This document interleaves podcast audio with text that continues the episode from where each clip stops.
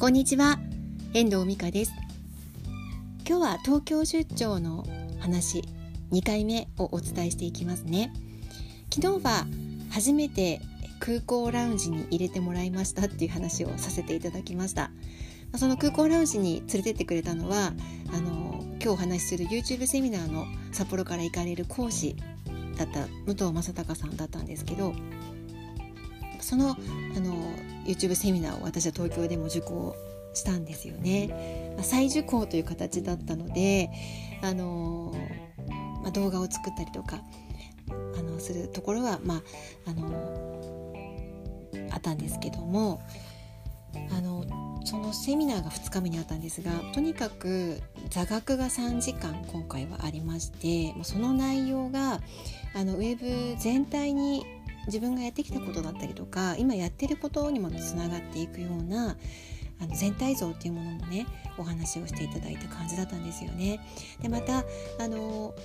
見てもらうためにどうしたらいいのかというところでキーワードキーワードの設定の話だったりとかっていう話にもなったりとかしていたり、今後のウェブのこの使い方っていうものもとにかく考えさせられるようなとても濃いとても濃いあの座学3時間だったんですよね。でその後あの紹介していただいたアプリを使って動画の編集もしてみたんですけどその模様はあの YouTube にもアップしてあるんですけどね、まあ、そういうもちろんなんか今回のそのセミナーを受けてもうセミナーの内容はもちろん素晴らしかったしすごく内容も濃くて頭も頭がパンパンになって、まあ、それ以外にもあのいろんな得るものもたくさんあったのでなんか取りこぼしがあるんじゃないかっていう不安になるくらいの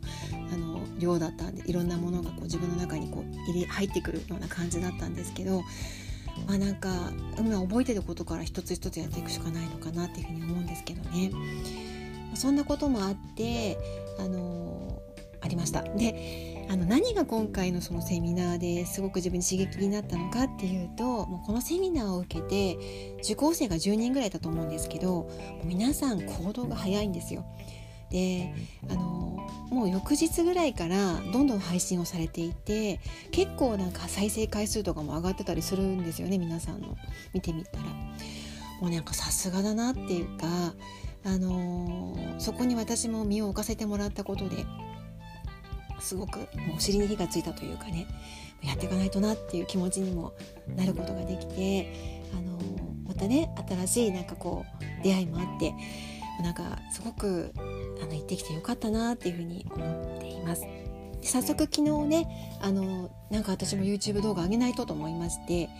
昨日見つけた札幌大通公園のバラの美しい庭園の様子を